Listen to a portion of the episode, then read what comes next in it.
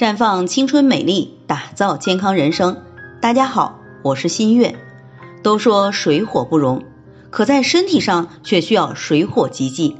一旦失去相互制衡，便会出现健康问题。董女士今年四十岁，长期以来经常出现口腔溃疡，吃点辣的、油腻的，脸上就会长痘痘。但肚子、臀部、腿、脚都是凉的，来月经也不太顺畅，颜色有些暗，还有些痛经。喝点热水或者用暖水袋暖暖就会好一些，而且排便困难。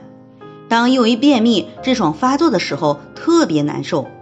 她也不知道为什么，明明上着火，为啥下身却是凉的？听到咱们的节目，于是过来咨询。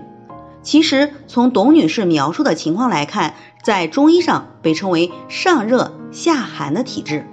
上热下寒都与哪些因素有关系呢？在中医上，这里的上下指的是上焦和下焦，当然还有中焦。其中，心肺为上焦，肝胆脾胃为中焦，肾与膀胱为下焦。正常情况下，上中下三焦是互通的。不过，当心肺之火过盛，超出了肾水正常的制约能力时，表现出来是上焦火旺。还有一种情况是心肺之火正常。但肾水不足，导致不能把上焦之火引导下来，于是便出现上焦火旺，下焦寒凉。而董女士的情况就属于后者，是肾水不足引发的虚火，所以不能一味的使用寒凉之物来降火，而应该引火下行，并滋养肾水。滋肾阴可以使用桑葚牡丹地屈肽膏。